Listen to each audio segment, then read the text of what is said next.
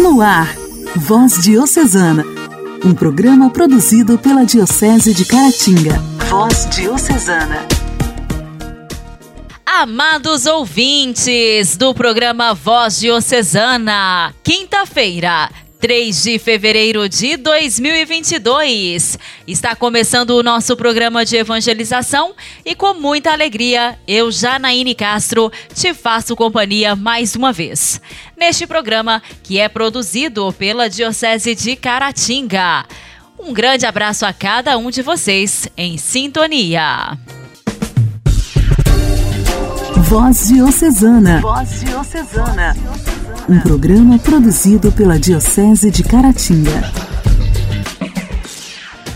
Hoje, dia 3 de fevereiro, nós celebramos o dia de São Brás de Sebaste, protetor da garganta. São Brás, médico do século III, entrou em crise porque não se sentia totalmente realizado. Sua insatisfação não estava relacionada à sua profissão, pois ele era bom médico e prestava um ótimo serviço à sociedade, mas vivia uma crise existencial. São Brás buscou a Deus e viveu uma experiência com ele. Não se sabe se ele já era batizado ou se pediu a graça do santo batismo, mas a sua vida sofreu uma guinada. Essa mudança não foi somente no âmbito da religião, sua busca por Jesus Cristo estava ligada ao seu profissional. Muitas pessoas começaram a ser evangelizadas por meio da busca de santidade daquele médico. Numa outra etapa de sua vida, ele discerniu que precisava se retirar. Para ele, o retiro era permanecer no Monte Argeu, na penitência, na oração na intercessão, para que muitos encontrassem a verdadeira felicidade, como ele a encontrou em Cristo e na Igreja. Conta a história que, ao dirigir-se para o martírio, uma mãe apresentou-lhe uma criança de colo que estava morrendo engasgada por causa de uma espinha de peixe na garganta. Ele parou, olhou para o céu, orou e Nosso Senhor curou aquela criança. Também é padroeiro dos operários de construção, veterinários, garotos, pedreiros e escultores. Ao falecer, o bispo de Sebaste, na Armênia, onde nasceu e viveu o santo, o povo foi buscá-lo para ser pastor. Ele que vivia naquela constante renúncia, aceitou ser ordenado padre e depois bispo, não por vontade própria, mas por obediência. Sucessor dos apóstolos e fiel à igreja, era um homem corajoso, de oração e pastor das almas, pois cuidava dos fiéis na sua totalidade. Evangelizava com o seu testemunho. São Brás viveu num tempo em que a igreja foi duramente perseguida pelo imperador do Oriente, Licínio, que era cunhado do imperador do Ocidente, Constantino. Por motivos políticos e por ódio, Licínio começou a perseguir os cristãos, porque sabia que Constantino era a favor do cristianismo. O prefeito de Sebaste, dentro deste contexto e querendo agradar ao imperador, por saber da fama de santidade do bispo São Brás, enviou os soldados para o Monte Argeu, lugar que este grande santo fez sua casa episcopal. Dali, ele governava a igreja, embora não ficasse apenas naquele local. São Brás foi preso e sofreu muitas chantagens para que renunciasse à fé. Por amor a Cristo e pela igreja, preferiu renunciar à própria vida. Em 316, foi degolado. São Brás é um dos santos cuja fama de santidade chegou a muitos lugares e por isso é venerado em quase todas as partes do mundo. O milagre da garganta é recordado no dia 3 de fevereiro, como um rito litúrgico particular, durante o qual o sacerdote abençoa a garganta dos fiéis com duas velas cruzadas diante da garganta. São Brás, rogai por nós. A alegria do Evangelho. O Evangelho. Evangelho. Oração, leitura e reflexão. Alegria do Evangelho. O Evangelho desta quinta-feira será proclamado e refletido por Ana Clara, do canal Aliança de Misericórdia.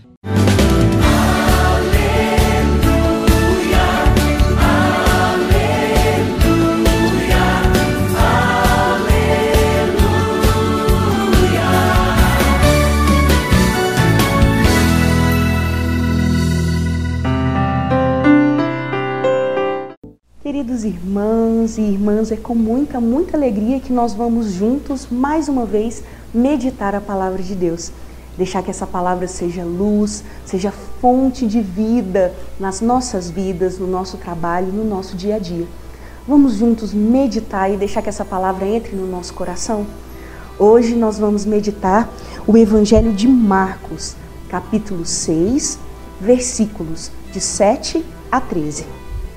Ele chamou os doze, começou a enviá-los dois a dois e deu-lhes poder sobre os espíritos impuros.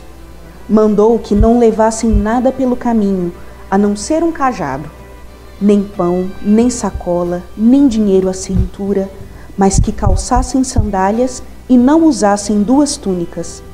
Dizia-lhes ainda: Quando entrardes numa casa, permanecei ali até a vossa partida. Se em algum lugar não vos receberem, nem vos escutarem, saí de lá e sacudi a poeira dos vossos pés, para que sirva de testemunho contra eles. Eles então saíram para proclamar que o povo se convertesse. Expulsavam muitos demônios, ungiam com óleo numerosos doentes e os curavam. Palavras da nossa salvação. Glória a vós, Senhor. Que palavras fortes, que palavras bonitas Jesus tem para nós hoje. Ele mesmo escolheu, chamou e enviou os doze discípulos. E essa é uma verdade também para nós. Jesus nos chama, nos envia e nos conduz, nos ajuda. Jesus ele também chama cada um de nós para seguir a nossa missão, responder a nossa missão nesse mundo, nessa vida. A sua missão pode ser o seu trabalho, a sua família, a sua escola, as pessoas que você ama, às vezes até as pessoas que você não conhece. Você sabe, né, na Aliança de Misericórdia nós fazemos trabalho com o povo de rua, com os pobres, tantas pessoas que têm necessidade da misericórdia de Deus. Pois é, meu irmão, Jesus, ele não chamou só os doze discípulos naquele dia, ele convida e ele chama cada um de nós para verdadeiramente assumir a nossa missão como cristão, como ser humano. E ele nos dá o poder para isso. Ele não deu o poder só para os apóstolos naquele dia, mas ainda hoje Jesus nos capacita, nos dá toda a graça que nós temos para também viver a nossa missão. Ele mandou que nós não levássemos nada pelo caminho a não ser um cajado. Esse fato eu sempre achei muito interessante, porque às vezes para viajar a gente coloca tanta coisa na mala E aí escolhe todas as roupas que vai precisar, às vezes coloca coisas extras, ah, vou levar alguns pares de sapato extra, algumas coisas a mais, porque eu sei que eu vou precisar. Mas Jesus, na verdade, nos fala: você a gente precisa de pouca coisa para viver e para realmente viver a nossa missão em Deus. E esse cajado, ele é muito importante. Os pastores naquela época, eles usavam o cajado para muita coisa, para se apoiar na hora de subir as grandes montanhas, às vezes para pegar alguma ovelha que tivesse perdida, que tivesse se desviado do caminho. E esse cajado também era usado para espantar os animais ferozes em algum momento de crise, de dificuldade. E com esse casado, Jesus ele nos lembra: olha, você precisa ser forte e você precisa utilizar o cajado na sua vida. Que cajado é esse? A palavra de Deus, a vida na igreja, a presença de Deus em você, no seu coração, na sua vida eucarística. Então, meu irmão, segure com muita força esse cajado, essa presença de Deus na sua vida, que ela vai ser de muita valia, você vai precisar dela ao longo do caminho. E também que não utilizássemos nem pão, nem sacola, nem dinheiro, não usássemos duas túnicas. Nós precisamos de pouco para realmente realizar a vontade de Deus na nossa vida. Nós precisamos é da presença dele, da força da palavra, da convicção de que nós realmente somos fortes em Cristo. E dizia-lhes ainda: quando entrardes numa casa, permanecei ali. Se algum lugar não vos receberem, nem vos escutarem, saí de lá, sacudi a, a, sacudir a poeira dos pés. E isso realmente para nós é muito forte. Quantas vezes na nossa vida e nas nossas situações do dia a dia nós passamos por lugares que não nos acolheram bem, que não foram tão, tão felizes, mas ainda assim, Deus nos pede, ai, sacode a poeira dos pés, passe por cima desses problemas. Você é forte, com o seu cajado, com a sua força, você vai ser capaz de superar. E eles então saíram para proclamar que o povo se convertesse. Essa é a boa nova do nosso coração, a boa nova que nós temos que anunciar. Jesus, ele vive e reina e está no meio de nós. Que Deus te abençoe. Um dia abençoado, cheio da palavra de Deus.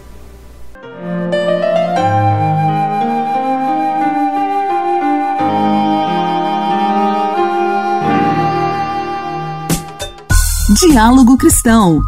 Temas atuais à luz da fé. Diálogo Cristão. Cristão.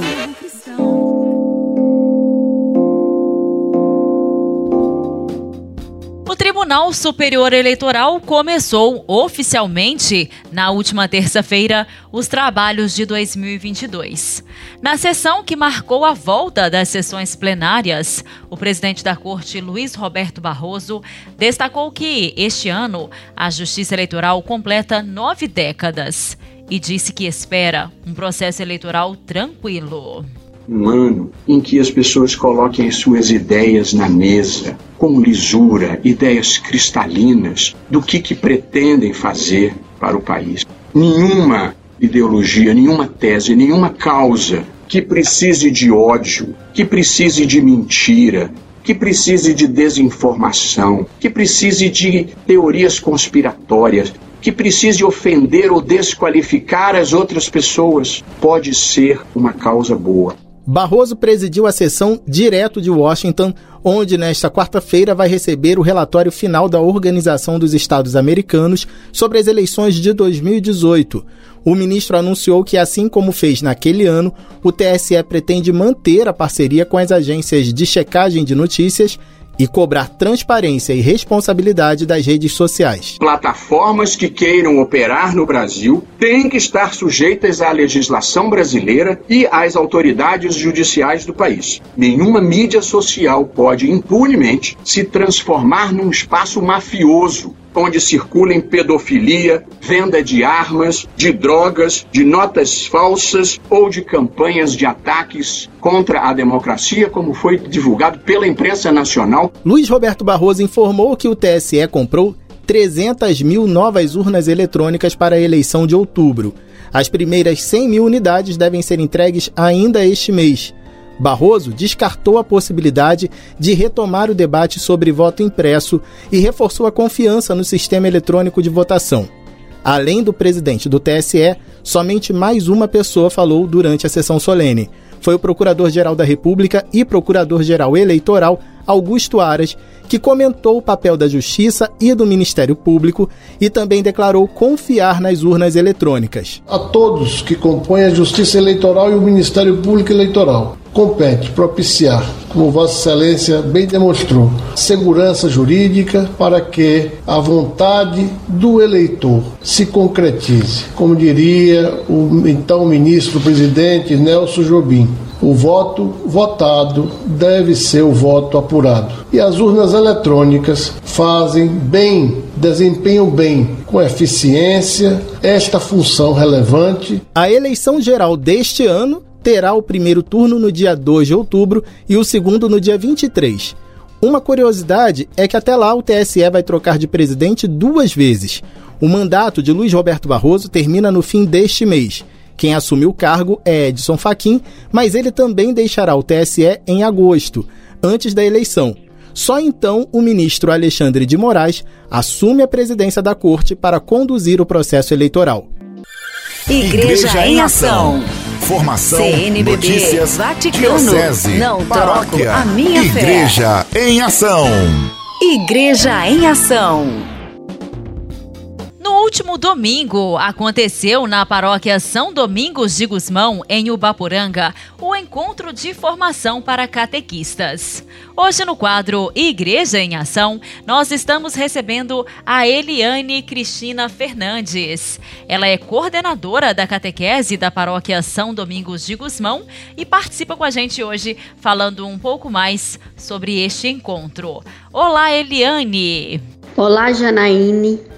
Olá, rádio ouvintes. Eu sou Eliane Cristina Fernandes, coordenadora paroquial da catequese na paróquia São Domingo de Cusmão, em Ubaporanga. Neste domingo, dia 30 de janeiro, aconteceu em nossa paróquia o encontro de formação para catequistas. Tivemos como as assessoras as irmãs Vânia e Lurdinha o tema trabalhado foi o belo, o lúdico e, a, e o místico na catequese.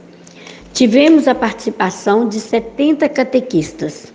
O encontro foi excelente. A metodologia usada foi perfeita. Aprendemos que o belo e o lúdico leva ao místico. Eles se entrelaçam e levam às dimensões mais profundas da fé.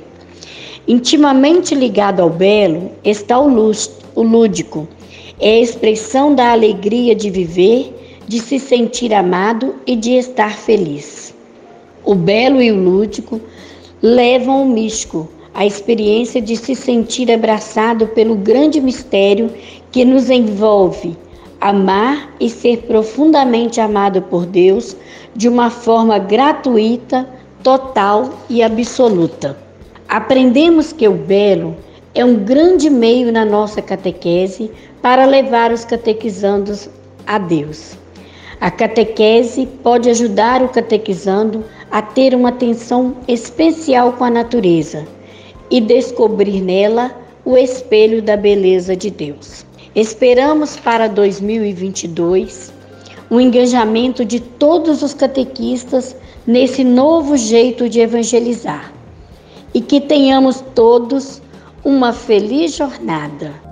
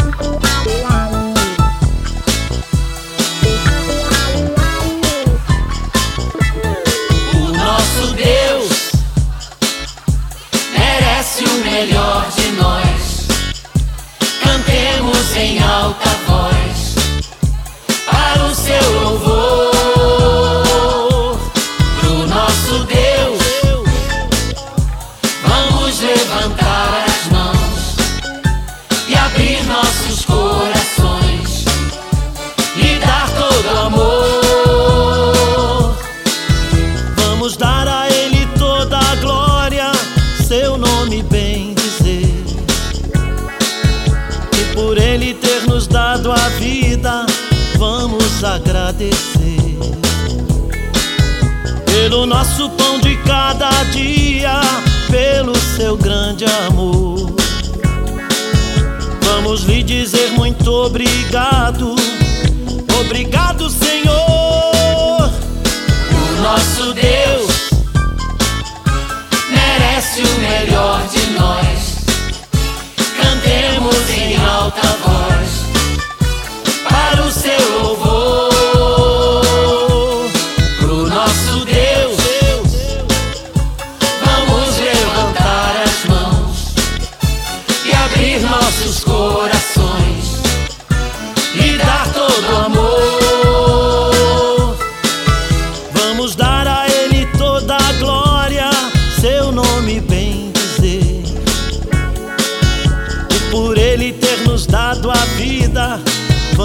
Agradecer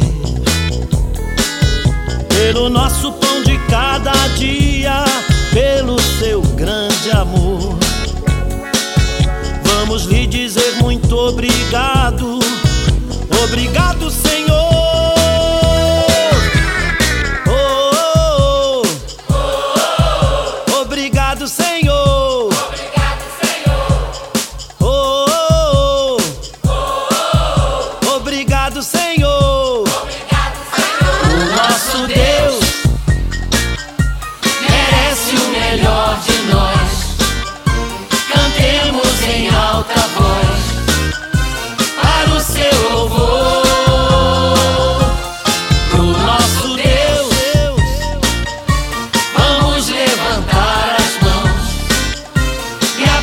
nossos corações.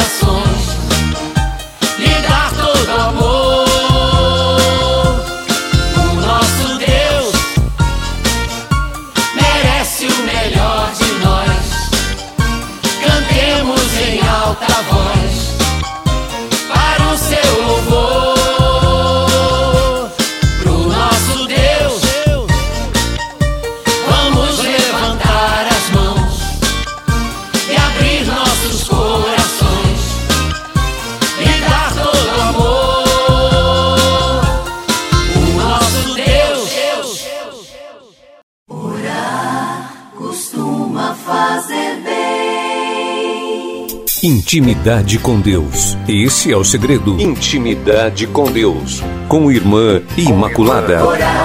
costuma fazer bem. Meu irmão, minha irmã, gostaria de compartilhar com você uma linda reflexão do Dom Helder Câmara, que traz como título Caminhamos dentro de Deus. Para mim, uma das imagens mais impressionantes de Deus é o ar. Deus está em toda parte. Caminhamos dentro dele. Dentro dele nos movemos e gesticulamos. Mas Deus é tão discreto, se esconde tanto, se apaga tanto, que nem damos por sua presença. Não é também o que acontece com o ar? Movemos-nos dentro dele, mas nem nos damos ao trabalho de avaliar o quanto lhe devemos. Só medimos mesmo o que o ar representa para nós quando de repente ele nos falta. Felizes nesta hora os que podem apelar para os balões ou tendas de oxigênio. Deus é ainda mais discreto que o ar. Quando o ar nos falta, sufocamos. Se não formos socorridos com urgência, nossa vida se vai. Há pessoas que perdem a fé em Deus e não conseguem viver tranquilas. O Senhor Deus não cria nenhuma sufocação, nenhuma angústia de morte para quem dele se afasta. Seria tão bom que, em tempos normais, de saúde plena, nos acostumássemos a pensar, agradecidos, no que o ar nos acompanha, nos envolve e nos protege. Melhor ainda seria se, pensando no ar, pensássemos em Deus. Quando contemplo os aquários, dentro dos quais os peixes mergulham felizes, indo e vindo, subindo e descendo, lembro-me que assim, exatamente assim, vivemos mergulhados em Deus. Que podemos temer se dia e noite, a toda hora e sempre, estará conosco o Criador e Pai e Senhor do universo, o nosso Deus?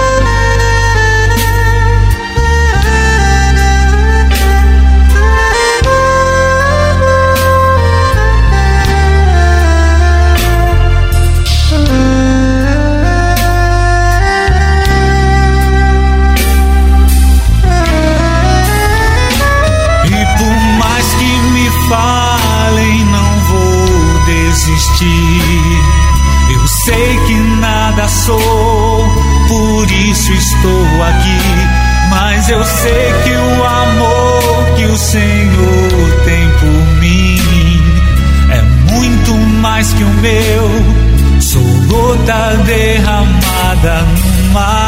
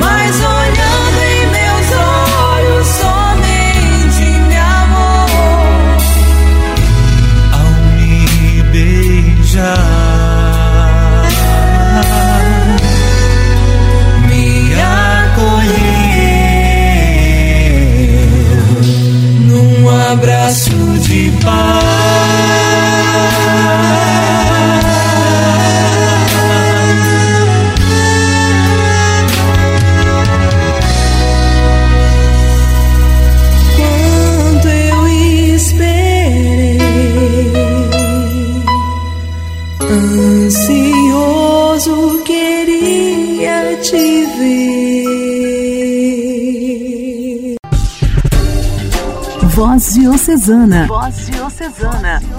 Um programa produzido pela Diocese de Caratinga. Meus amigos, foi muito bom fazer companhia para vocês nesta quinta-feira. O nosso programa já está terminando, mas amanhã, com as graças de Deus, com as suas bênçãos, estaremos por aqui novamente e eu conto com a sua audiência. Um forte abraço a todos vocês, uma excelente quinta-feira. Você ouviu Voz Diocesana, um programa da Diocese de Caratinga. Voz Diocesana.